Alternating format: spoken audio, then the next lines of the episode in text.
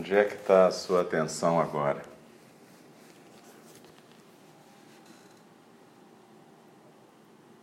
Você está presente na postura, na atenção à respiração, ou está conversando com a sua mente? Está se distraindo com imagens, sensações, pensamentos, visões, pensamentos budistas, pensamentos mundanos? Nós somos viciados nesse fluxo mental. A gente tem uma compulsão a ficar falando na cabeça e a ficar falando com os outros também.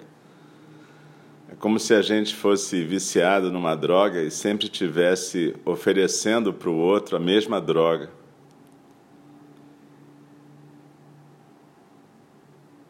Então, por isso que a gente fala no Dharma em três treinamentos, que são maneiras de você treinar, disciplinar, aprender a controlar a sua mente e o seu ego. Essas palavras são difíceis para nós, disciplinar, controlar, porque elas dão para a gente uma sensação de repressão. Mas não se trata disso, trata-se de disciplina. Por isso o Buda falava dos três treinamentos. São formas de você disciplinar o ego. Os três treinamentos têm a ver com um treinamento em ética, disciplina propriamente dita, o treinamento em meditação e o treinamento em sabedoria. O que importa é que com isso a gente de certa maneira, está imitando o Buda Shakyamuni e os demais professores. A gente começa trazendo o ego para cá e a gente então impõe uma disciplina para o corpo e para a mente. Ficar sentado, quieto. É a disciplina da postura.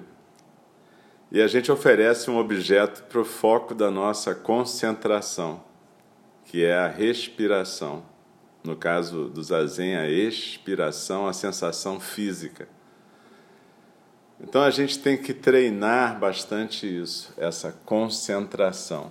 Isso não é o zazen ainda.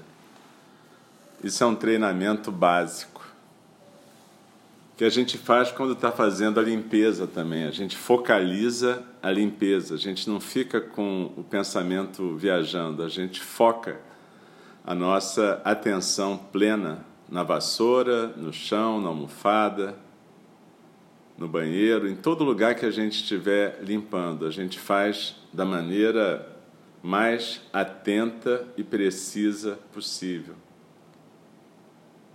A gente usa o tempo necessário, não é para ficar tempo de mais nem tempo de menos.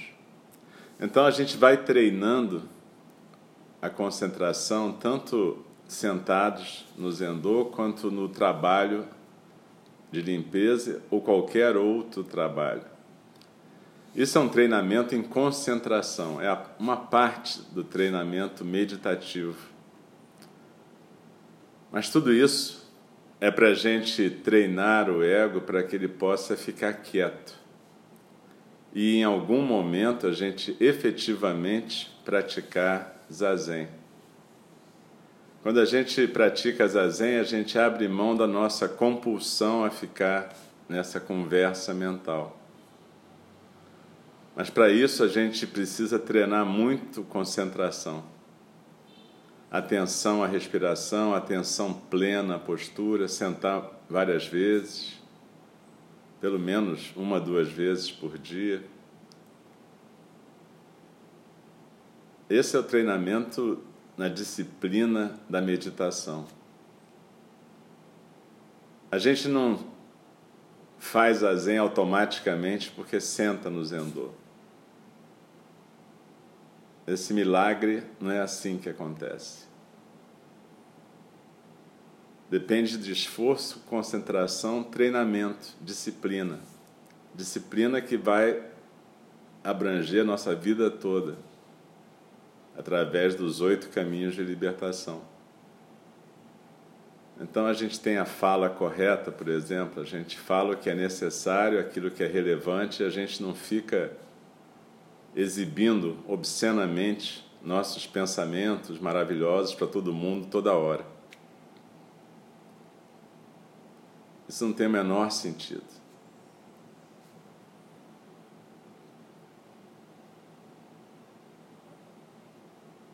Então, na verdade, a gente pratica concentração, que é uma parte da meditação, para que a gente possa, em algum momento, efetivamente, apenas sentar, shikantasa, só sentar.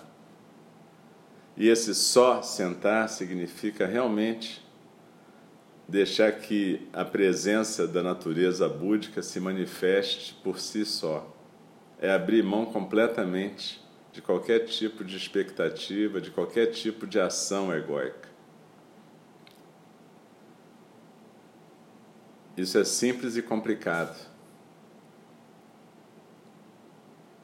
Simples porque é a coisa mais sem esforço possível, ou seja, você realmente abrir mão completamente do esforço egóico. É deixar cair corpo e mente na almofada. Difícil porque a gente está pegado ao ego, a gente é viciado no ego. Então é complicado a gente abrir mão. De novo, por isso que a gente faz os três treinamentos para disciplinar o ego, para aprender a controlar esse cavalo selvagem e para ele poder ir na direção que a gente quer, que é a direção da prática.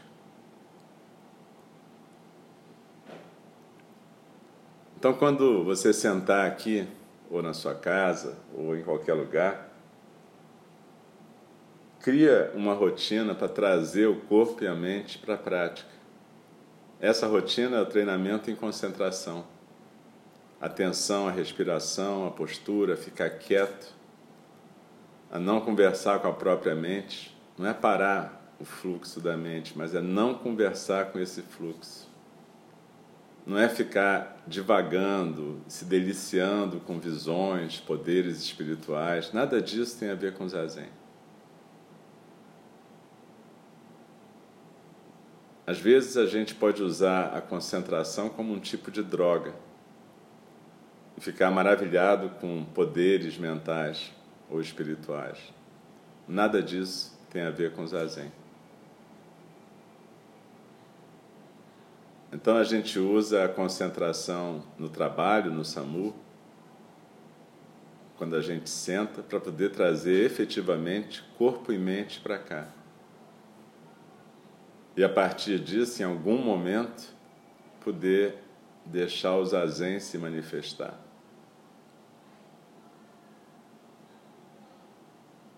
A ideia é parar de atrapalhar o zazen. Mas para isso a gente precisa praticar muita concentração, primeiro. Essa coisa não é linear, não quer dizer que você vai praticar concentração e um dia você vai estar praticando zazen e só zazen. Muitas vezes a gente vai e volta. A gente pode estar já num estado de zazen e de repente se distrai. Aí a gente volta para a concentração, atenção à postura, atenção à respiração, atenção ao hara, ao nosso centro até a gente poder deixar acontecer de novo o zazen.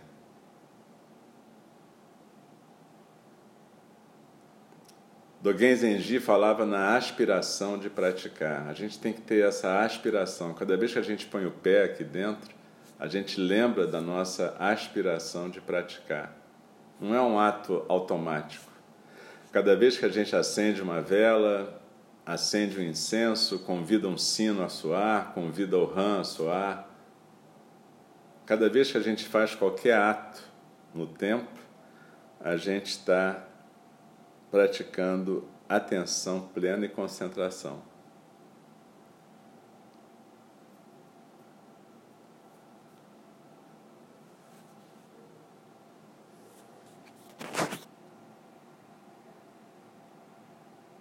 Então desliza na sua expiração, volta a atenção para o rara, para o seu centro.